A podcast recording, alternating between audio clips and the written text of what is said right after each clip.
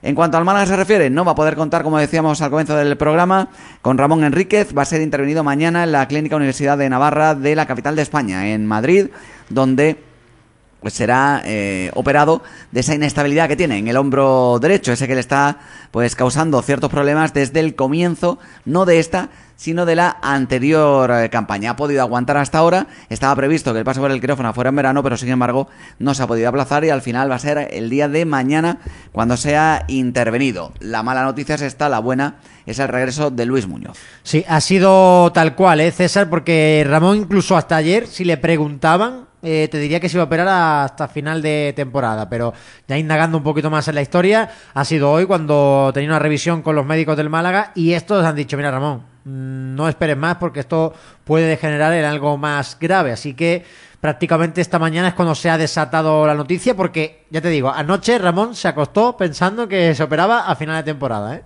Así que así está la, situación con el eh, futbolista de Órgiva. Y bien, ¿no? Lo de Luis Muñoz porque lo recuperamos y lo tenemos para ese partido ante el Mallorca que yo creo que Pellicer lo va a utilizar. No sé si como titular, pero lo que hemos podido saber de, de fuentes cercanas al futbolista no está al 100%, pero sí ya preparado para entrar en la convocatoria e incluso ser titular si Pelli lo estima oportuno. Un Pellicer que, por cierto, y ayer comentábamos y hablábamos de esa reunión pues ha atado más cabos, la cosita está más cerca y ya podríamos hablar incluso de la prolongación de contrato, César, que sería dos temporadas más.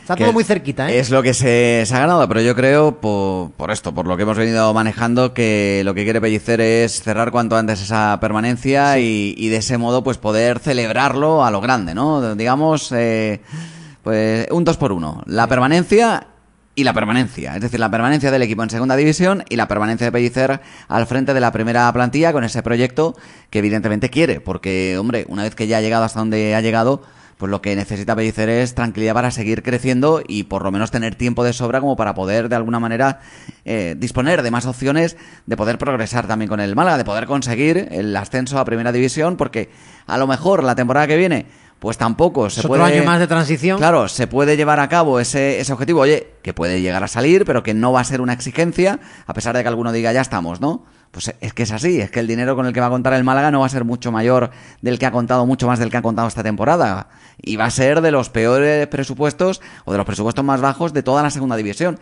En esas circunstancias y bajo esas condiciones, pensar, exigir que el Málaga tenga que ascender, pues va a ser que no. Que se puede soñar, por supuesto, pero exigencias, pues exigencias a los que tengan evidentemente el mayor presupuesto y que puedan contar con los mejores jugadores y que puedan por tanto tener pues esa, esa presión. Sí, es que hay varias cosas. La primera es saber si esos dos años de contrato van a ser dos años así tal cual o incluso haber una opción de uno más uno teniendo en cuenta la posibilidad de que a mitad de la temporada que viene entre nuevos propietarios y entre nueva gente a dirigir el club y que, bueno, pues ese contrato de Pellicer pueda ser una carga para, para el futuro, porque esa es otra, ¿no? Saber, parece que se va a acelerar y que dicen que mayo, que junio, bueno, ya mareándonos la perdí con esto de Blue Bay bastante tiempo, Hace ¿no? ya un montón de meses nos dijeron que en torno al mes de mayo, bueno, de hecho, hace un montón de meses era en enero, que las previsiones del juzgado era que en mayo podría haber una resolución ya que sería la definitiva con esto, solamente con esto de las acciones de Sí, Altani. sí, ¿eh? con O sea, y todavía queda, Altani.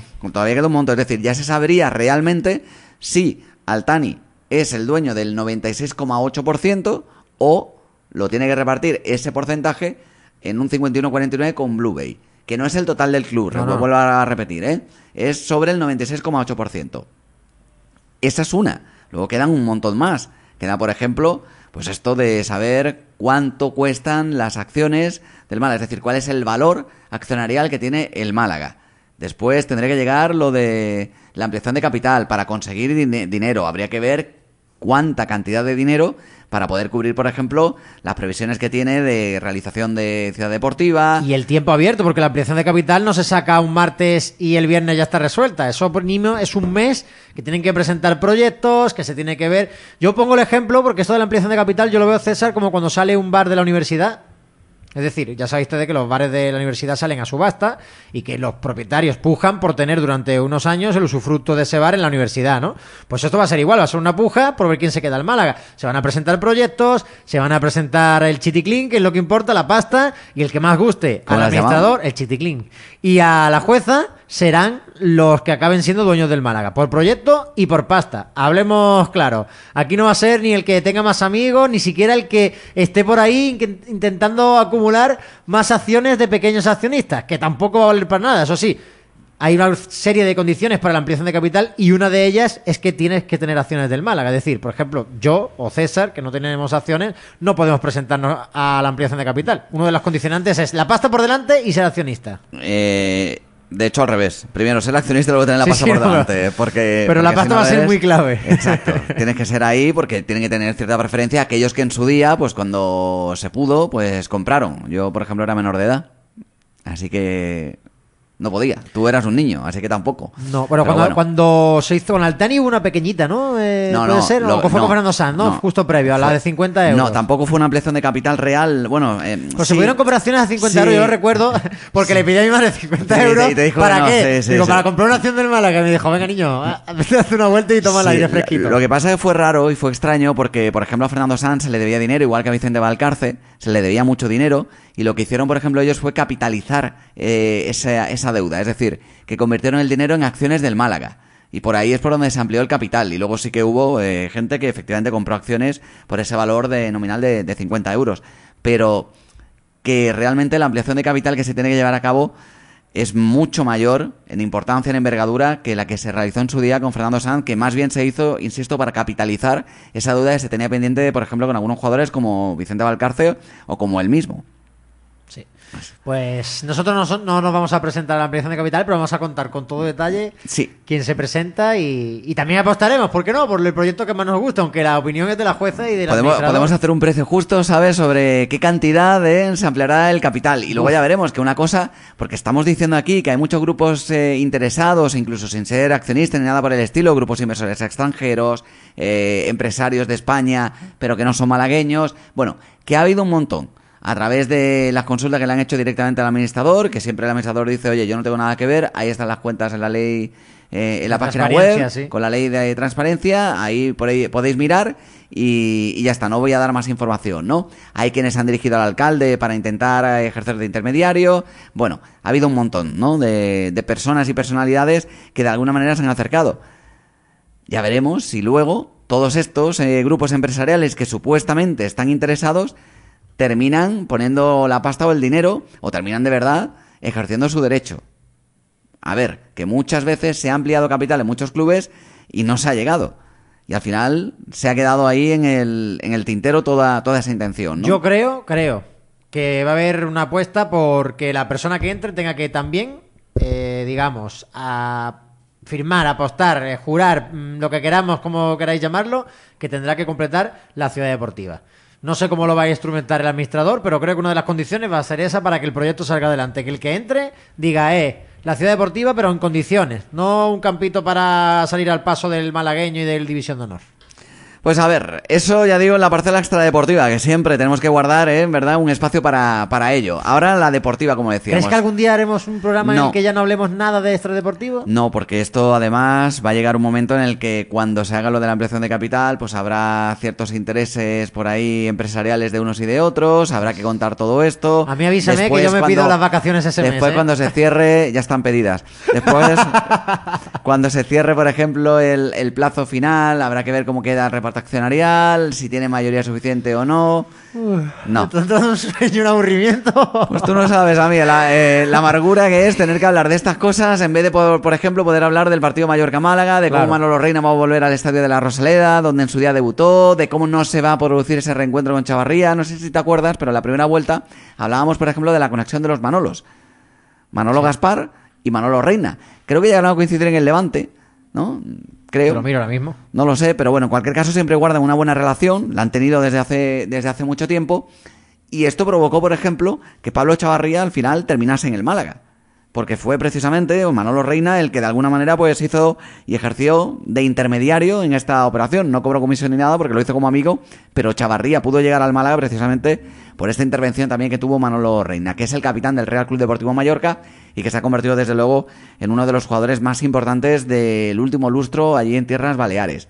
Y todo ello además aderezado con que el segundo portero, el suplente de Manolo, es Coque Vegas que es otro malagueño que sonó a principios de temporada Sí. para reforzar la portería del conjunto malacitano y que finalmente, por unas cosas o por otras, pues el Levante decidió cederlo al Pues Mallorca. Te lo cuento porque me acuerdo que estuve muy cerca siguiendo la noticia y lo que pasó finalmente fue que le prometieron que iba a jugar en el Levante. Cosa que luego pues hemos visto que... El Mallorca.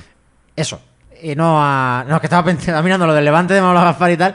No, no ha ocurrido, ¿no? No ha, no ha funcionado. Pero bueno, a ver qué, qué ocurre, ¿no? Y qué pasa. Te voy a mirar lo de Manolo Reina y lo de Manolo Gaspar porque está interesante, pero me da a mí que sí, que llegaron a, a coincidir, ¿eh? En todo caso, ya digo, hay una buena relación entre ellos. Ya sacamos aquella noticia, insisto, en la primera vuelta, días antes de ese partido y de ese enfrentamiento entre el Mallorca y el, y el Málaga, al hilo de esa relación con Pablo Chavarría, que luego decíamos, el mayor peligro para Manolo Reina a ser Chavarría. ¿Eh? Sería, tendría narices que Manolo Reina encajase algún gol, que además creo que lleva con varios minutos invicto, ¿eh? en varios partidos invicto, que llegara a Chavarría y le marcara un gol, efectivamente, marcó Chavarría. Sí, se lo metió. Pues mira, coincidieron César en la temporada 2007-2008 en primera con el Levante. ¿Ves? Ocho partidos jugó Manolo Reina aquel curso y Manolo Gaspar jugó 14. No Antes de fue- volver al Málaga, ¿eh? porque fueron dos sesiones, si no recuerdo mal. Manolo Gaspar cesiones, no, creo que fueron traspasos, pero luego volvió. luego volvió gratis, ¿no? Sí, Puede ser, ¿no? Sí, eso sí, Manolo Reina no, no volvió nunca más. Eso sí hay que, hay que saberlo, ¿no? Manolo Reina eh, de un pueblo llamado Villanueva del Trabuco, del que también es Alberto Quintana. Yo recuerdo el debut de Manolo Reina en la Rosaleda. Yo también. En un 0-0 Además, contra el estaba, Valencia. Estaba remodelándose el estadio, estaba la grada de tribuna inutilizada y estaban los periodistas en preferencia. En la grada de, de preferencia. Sí, fue el año Allí, que con el sol que nos daba de cara, nos teníamos que poner gafas de sol y gorra. Para que no nos. Yo y juraría que aquel partido fue de noche, ¿eh? ¿Sí? El no, Valencia. no, que quiero, Ah, decir, vale. que quiero decir que cuando estaba en obras, digo, Yo estaba pensando poníamos- solo en el debut. Solamente te quedas con la anterior, ¿te has dado cuenta? Coque? No, Venga, estaba, levante, estaba ahí, estaba ahí con el con el debut de Manolo Reina, el leche Sí, que es de lo que estábamos el hablando. fue contra el Valencia, de, 0-0, David, de David Villa. que era un de- auténtico sí, equipazo y que Manolo Reina dejó la portería siendo un niñato, como se suele decir eh, vulgarmente. ¿eh? Además, una, mejor. una parada Más que brutal. niñato, que es peyorativo, un chavalillo, ¿eh? A Baraja, en una falta, si no recuerdo mal, a la mismísima escuadra que voló y dejó el marcador en cero. Claro, que aquel momento el Málaga era colista y por mucho que fuera un empatazo, ¿no? Aquel contra el Valencia no valió absolutamente de nada porque lo que necesitaba el Málaga era sumar de, de tres en tres. Pues el caso es que llegó a jugar con el Málaga, pero no tuvo continuidad y después de un par de temporadas pues se terminó marchando ya para firmar por el, por el Levante, donde coincidió, ya digo, con, con Manolo Gaspar antes de que este volviera al, Málaga en su segunda etapa. Y a partir de ahí, pues mira, pues se fue haciendo un hueco en el fútbol español hasta que llegó al Mallorca y aquí sí que se ha hecho un hueco en la historia del conjunto balear, siendo el capitán y además renovando, pues a pesar de sus 36 años que tiene ya. ¿Eh? que se dice pronto, pero es que hace tantos años ya de, de aquel debut, pues 36 años tiene ya Manolo Reina, que como decíamos es de Villanueva del Trabuco, de donde es también otra de las promesas que tiene el Málaga, Alberto Quintana, que esperemos que tenga un poquito más de fortuna, más de suerte que Manolo Reina a la hora de tener continuidad en el Málaga. Y de Antequera, César, en este caso otro pueblo malagueño, es Coque Al ladito, Vegas, cerca. que lo hemos dicho, y que, fíjate, los números de Ah, las por últimas temporadas... apellido, ¿no? De la Vega de Antequera, ¿no? Puede ser. Levante, un partido en la temporada 18-19. Dos con el Levante en la 19-20 después de una cesión eh, fallida al Deportivo durante la primera vuelta. Uno con el Levante en este principio de temporada y luego la cesión al Mallorca donde no ha jugado. Es decir, no juega con asiduidad desde que estaba en el filial del Levante en la temporada 15-16 donde jugó 33 partidos. Este chico necesita jugar ya, así que yo lo que Uf. espero es que por fin llegue alguien que no le engañe y que le ofrezca una oportunidad de ser portero, porque es un auténtico porterazo. Yo he tenido la desgracia de tener que enfrentarme a él como portero de la Antequera y ya te digo que era un auténtico porterazo. Pues es una pena, ¿eh? Porque lleva cuánto la entonces? desgracia porque era Eh, mortal eh, meterle un gol, era casi seis, imposible. seis temporadas sin jugar, o sea, sin- cinco temporadas sin rascar Sí, bola, ¿no? claro, la 16-17 jugó 10 partidos con el filial del Levante, pero 10 partidos en nada, porque ese es precisamente el año que ya empieza a parecer que va a asomar con el Levante. Luego la 17-18 juega un partido con el Levante, luego la 17-18 va cedido la segunda vuelta y juega 9 con el Alcoyano, la siguiente 1 con el Levante y las otras las acabo de repetir hace un minuto. Claro, pero también debería tener en cuenta que Manolo Reina es el portero titularísimo y, eh, del Mallorca, es el capitán, no lo iba a tener fácil precisamente para jugar en el conjunto balear. Pero bueno, eh, no sé qué le prometieron de verdad, pero lo que está claro es que jugar ha jugado bien poco, por no decir casi nada, ¿no? Pues son los dos malagueños que tiene el Real Club Deportivo Mallorca y los dos en la portería. Hay que recordar que el Málaga busca un portero titular para la temporada que viene, o por lo menos uno que compita eh, un poquito en superioridad con, con Dani Barrio. Lo adelantamos aquí, en la radio del deporte. Luego, cuando llegue el fichaje de ese portero, sacaremos pechito. Pero de momento solo podemos decir que lo hemos adelantado las intenciones del Málaga. Que no sé, está, algunos repres seguramente estarán ahí dando visitas a la noticia y diciendo, oye, ya sé cuando me reúna con Manolo lo que tengo, en este caso Gaspar, no Reina, lo que le tengo que llevar. El Málaga busca un portero, un lateral izquierdo, un central, menos lateral derecho, que no busca, de momento. lo que quiere de momento, que vengan a, a por ellos. Un central. Luego, en el centro del campo, por supuesto, también necesita al menos tres. Bueno, a ver, Extremo. ¿no? está Ramón, está Escasi y está Luis Muñoz, Sí, en pero principio. no, bueno, hab- ha- si hay que- salidas, sí. Ojo, saber qué pinta que se puede Claro, quedar. Cristian, Cristian no está, Jozabe sería un refuerzo, es decir, aunque... No hay que buscarlo, segunda- digo, porque lo tenemos ya. Sí, pero bueno, que, que más o menos se entiende, ¿no? Que efectivamente necesita ahí renovación. Los lo extremos, busca- evidentemente, ahora mismo el único que tiene contrato en vigor es Jairo e Icham. Y un delantero que meta goles. Y vamos. por ejemplo, pues delanteros. Delanteros que marquen goles. Porque claro, sin goles... Y fíjate que yo tengo, esto no sé, no es eh, información, ¿vale? Es opinión. Yo tengo un presentimiento con Calle Quintana. ¿No te parece que el hecho de que esté jugando tanto, tanto, tanto y tanto es que al final se va a quedar también el año que viene? Es que, no sé. No, no veo lógica que juegue tanto. Ya sé que tuvimos el debate ayer, pero pongo uno a pensar y a pensar y a pensar y dice, oye, a lo mejor tanta confianza es porque es el delantero del año que viene otra vez. Pues no lo sé. El Cádiz, luego, no, no No, creo que tenga sitio. Y menos, querer. y menos estando en primera división. Eh, una nueva cesión, pues podría ser. Pero viendo el rendimiento que ha dado Calle Quintana, la verdad es que. No lo sé. La verdad es que es una situación, insisto, rocambolesca, porque es verdad que no se entiende la fijación de Pellicer en darle bola a Calle Quintana cuando se está demostrando que, que no está sirviendo y cuando hay ahí un chaval, por ejemplo, como Julio, al que considera Pellicero, siempre lo ha dicho, como jugador del primer equipo a todos los efectos, que de hecho no va ni con el filial hace ya un buen rato, y sin embargo no, no rasca bola. Bueno, pues no lo sé, la verdad. Eh, ¿Qué es lo que va a pasar? Y es un futbolista que por términos económicos sí que entraría dentro de los plazos o de los cánones que busca el Málaga para la siguiente campaña, pero en cuanto a rendimiento deportivo, en cuanto a goles se refiere, pues chico, pues no ha tenido fortuna. Pero es que no la ha tenido en el Málaga, no la tuvo en el Cádiz y realmente no, no le veo dónde puede estar ese futbolista encajando en los planes del, del Málaga después de una temporada en la que ha marcado en Liga dos goles. Es que es muy poco. Y no es que no haya jugado, es que es uno de los top 5 en cuanto a minutos sumados se refiere, ¿no? Bueno, pues en cualquier caso esto ya digo que no es información todavía, sino es opinión, pero estamos indagando en ello.